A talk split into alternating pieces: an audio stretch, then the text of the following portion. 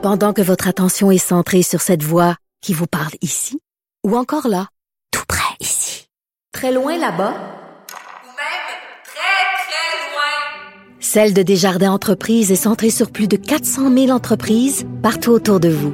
Depuis plus de 120 ans, nos équipes dédiées accompagnent les entrepreneurs d'ici à chaque étape pour qu'ils puissent rester centrés sur ce qui compte, la croissance de leur entreprise. La Banque Q est reconnue pour faire valoir vos avoirs sans vous les prendre. Mais quand vous pensez à votre premier compte bancaire, tu sais, dans le temps à l'école, vous faisiez vos dépôts avec vos scènes dans la petite enveloppe. Hmm, C'était bien beau. Mais avec le temps, ce vieux compte-là vous a coûté des milliers de dollars en frais, puis vous ne faites pas une scène d'intérêt. Avec la Banque Q, vous obtenez des intérêts élevés et aucun frais sur vos services bancaires courants. Autrement dit, ça fait pas mal plus de scènes dans votre enveloppe, ça. Banque Q. Faites valoir vos avoirs. Visitez banqueq.ca pour en savoir plus. Avertissement. Cette émission peut provoquer des débats et des prises de position pas comme les autres. Vous écoutez Sophie Durocher. Au Journal de Montréal, Journal de Québec, il y a une nouvelle section qui s'intitule Faites la différence où euh, des gens de tous les horizons peuvent s'exprimer sur différentes plateformes de soit du Journal de Montréal, de Cube et euh, il y a une lettre qui m'a particulièrement touchée, qui est publiée donc euh, sur le site du Journal de Montréal, Journal de Québec. C'est une lettre qui est signée, en fait, un cri du cœur, signée Marie-Lou Bouchard, qui est éducatrice en service de garde scolaire. Et euh, elle nous dit dans cette lettre à quel point elle est au bout du rouleau, puis elle s'adresse à vous et nous, les parents qui ont des enfants donc en, en service de garde. Elle est au bout de la ligne, Marie-Lou Bouchard. Bonjour. Bonjour, Madame Durocher. Madame Bouchard, euh, d'abord, je voudrais vous remercier euh, d'avoir eu le, courage de prendre euh, la parole parce que c'est pas nécessairement facile quand on est sur le terrain de prendre la plume et de s'adresser à la population québécoise au complet. Donc, permettez-moi de commencer en vous remerciant d'abord. Pourquoi vous avez voulu écrire cette lettre-là qui est vraiment un coup de poing, Madame Bouchard?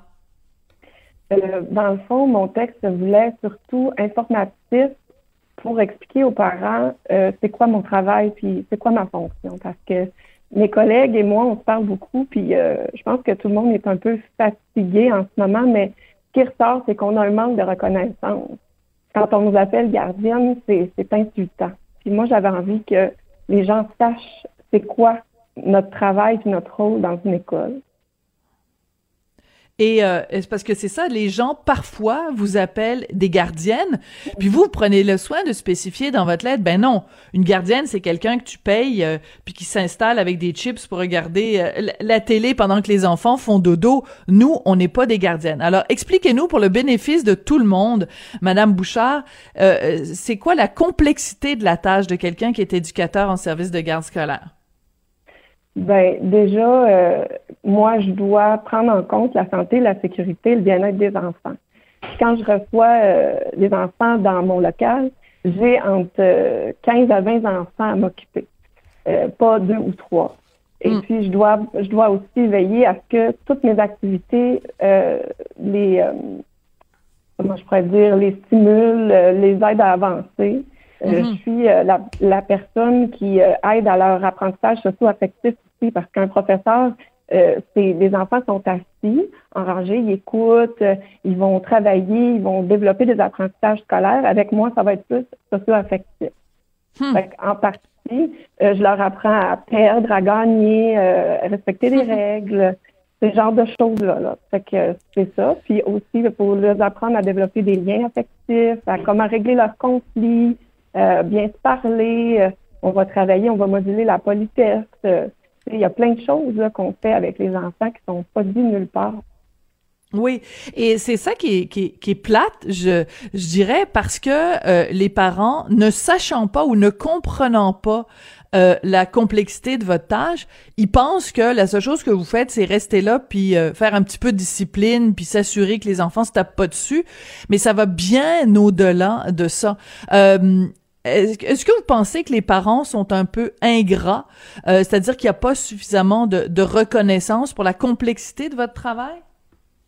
Je pense pas que les parents sont ingrats. Je pense que ce qu'il faut faire, c'est défaire une vieille perception des services de Mm. garde qui date des années peut-être 70, 80.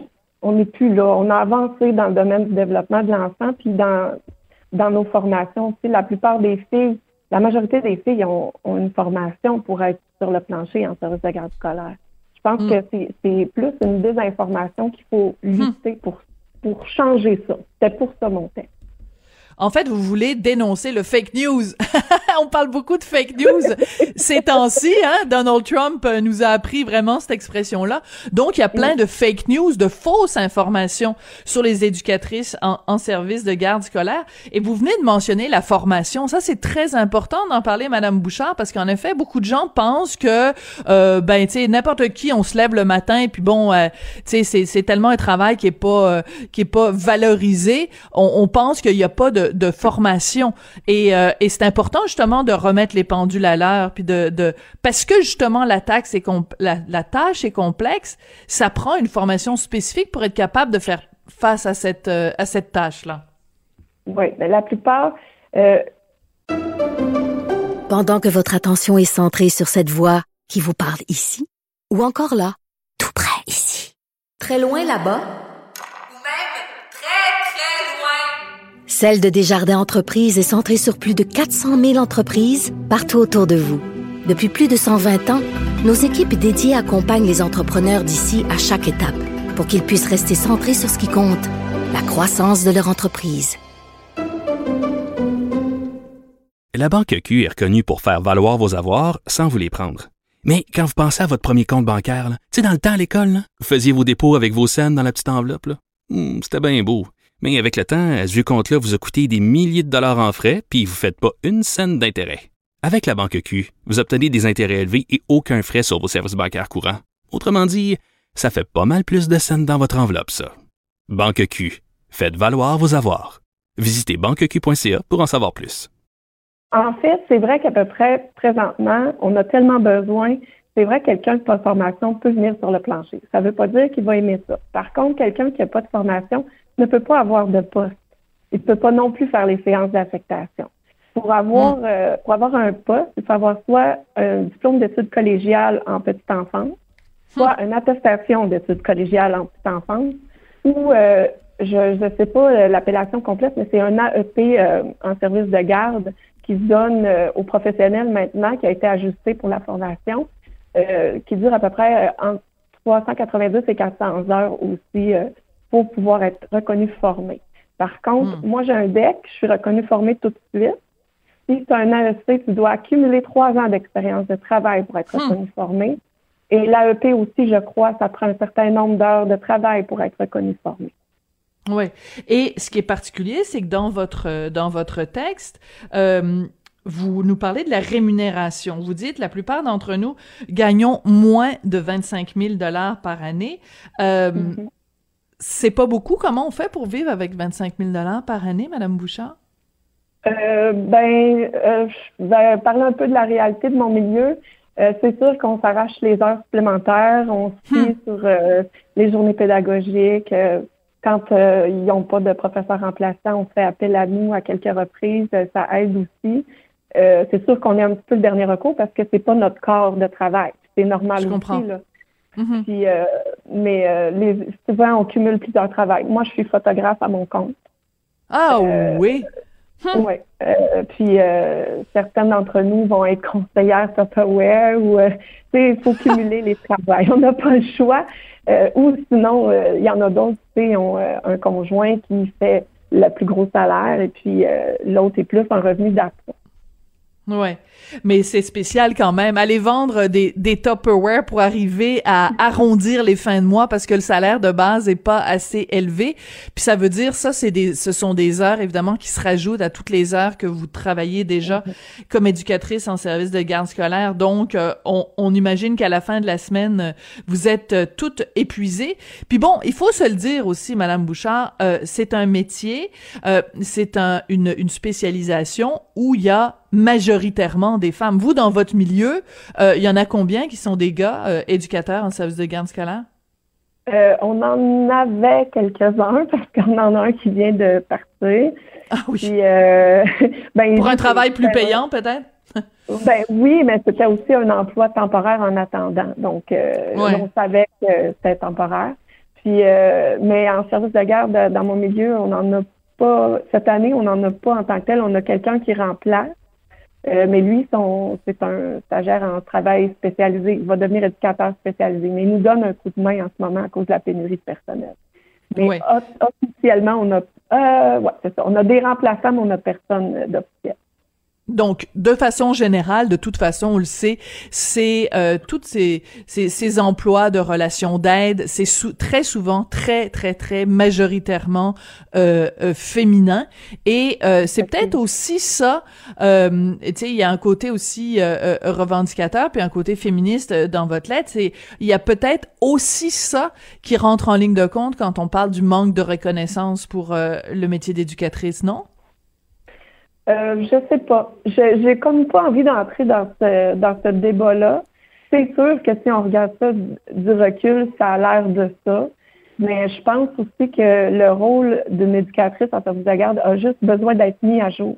Qu'il soit Mhm. féminin ou masculin, euh, on, on est plus ce qu'on était. On est beaucoup plus que ce qu'on était. Fait que ce serait comme un peu important qu'on mette ça à jour. Je pense que tout est là.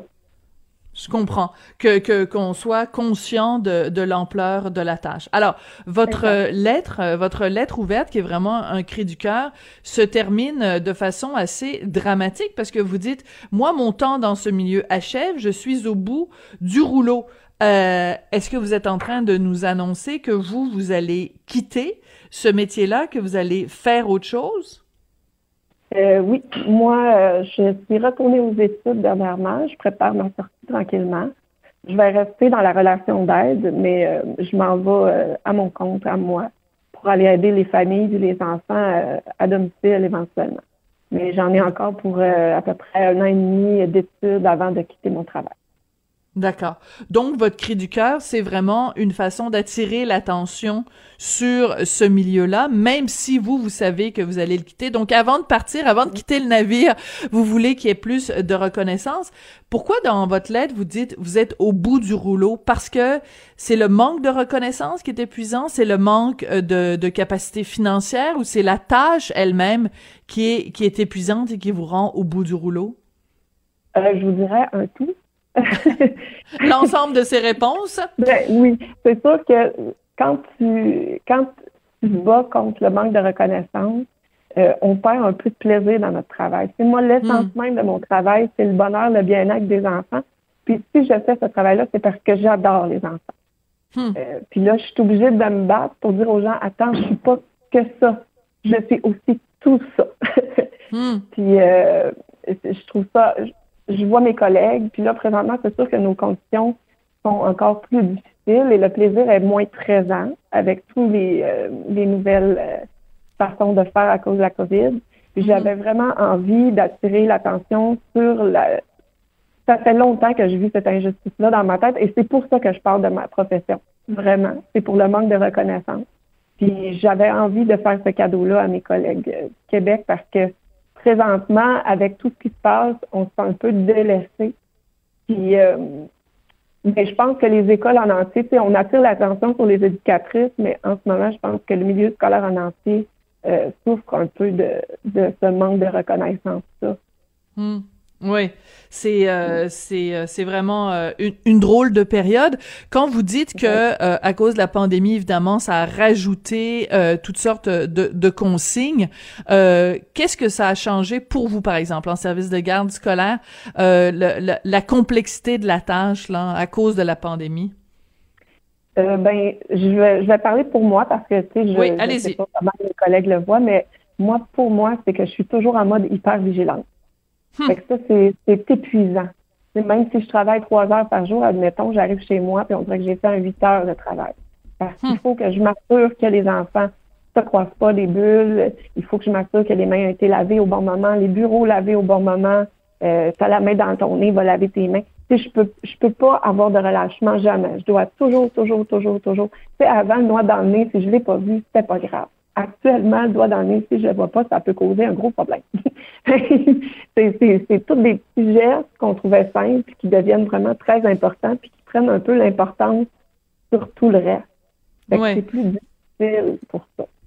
C'est-à-dire qu'avant, euh, si un enfant se mettait les doigts dans le nez ou que les, enfants se touchaient entre eux, ben il allait peut-être avoir euh, une éclosion, mettons, de, de gastro ou des poux ou, euh, je veux dire, une grippe, un rhume. Mais là, la COVID, euh, c'est la vie ou la mort, là. C'est ça, exactement. La pression n'est pas la même, disons. Ouais. Disons que les, les, les conséquences d'un geste qui est tout à fait anodin sont tellement immenses que, en effet, on. Puis c'est c'est que en quelque part vous avez vous vous sentez responsable, c'est-à-dire que si en effet il y a un geste que vous n'avez pas perçu ou un comportement problématique que vous n'avez pas stoppé, ben vu que vous savez que les conséquences peuvent être euh, terribles, ben j'imagine que vous vous sentez aussi euh, responsable en quelque part là. Exactement. C'est tout à fait. Ce que vous dites là, cette hyper vigilance là, c'est c'est une source de stress absolument épouvantable.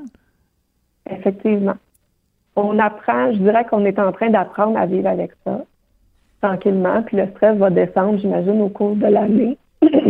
c'est déjà moins présent qu'en septembre. Puis on commence à rôder nos routines puis nos façons de faire. Mais c'est, c'est, ça. Ça va être une année euh, très spéciale, je pense, pour tout le monde. Oui. Parlez-moi un petit peu de l'attitude des parents, ben, au-delà du manque de reconnaissance et tout ça. Est-ce que, parce que les parents eux-mêmes sont affectés par la pandémie, on le sait, il y a un, un seuil beaucoup plus élevé de, de détresse, de... Excusez-moi. Je vous rassure tout de suite, je n'ai pas la COVID. J'ai juste un, petit chat dans la gorge, donc je continue. Est-ce que les parents, euh, parce que eux-mêmes ont un niveau de stress plus élevé, est-ce qu'ils sont plus impatients, plus cassants, moins moins tolérants avec vous? Euh, c'est dur de vous dire parce que euh, actuellement, j'ai plus aucun contact ou presque avec les parents. Ce qui ah, oui. que ben, je suis normalement, je ne sais pas pour les autres milieux, dans mon milieu, euh, on travaille en binôme. Donc, on est toujours euh, éventuellement deux filles, donc avec deux groupes. Fait que si j'ai besoin d'aller voir un parent, j'ai quelqu'un avec moi qui peut surveiller les enfants. Alors, en ce hmm. moment-ci, je suis toute seule avec mon groupe. J'ai pas de binôme. Fait que si j'ai besoin de parler à un parent, je le vois pas. Fait que j'envoie des messages écrits.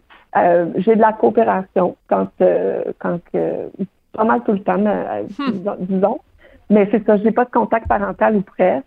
Euh, ceux à qui j'ai pu parler parce que je joue à l'extérieur puis qui m'ont parlé de loin, euh, m'ont dit euh, qu'ils me soutenaient puis qu'ils voyaient bien que c'était difficile. Hmm. C'est difficile de tâter le coup.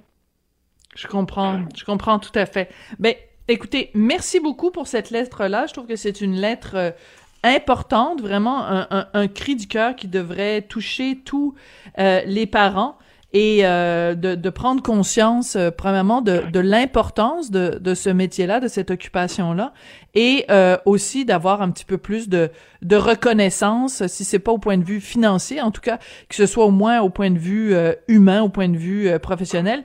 Quoique, une reconnaissance financière, ce serait bien aussi, hein? ça serait pas, ça serait pas refusé, non, c'est clair.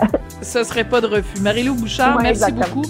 Je rappelle que vous êtes éducatrice en service de garde scolaire à Varennes et vous avez écrit cette lettre très courageuse, donc on retrouve dans la section Faites la différence sur le site du Journal de Montréal, Journal de Québec. Merci beaucoup, Madame Bouchard. Merci à vous, Madame Dorothy.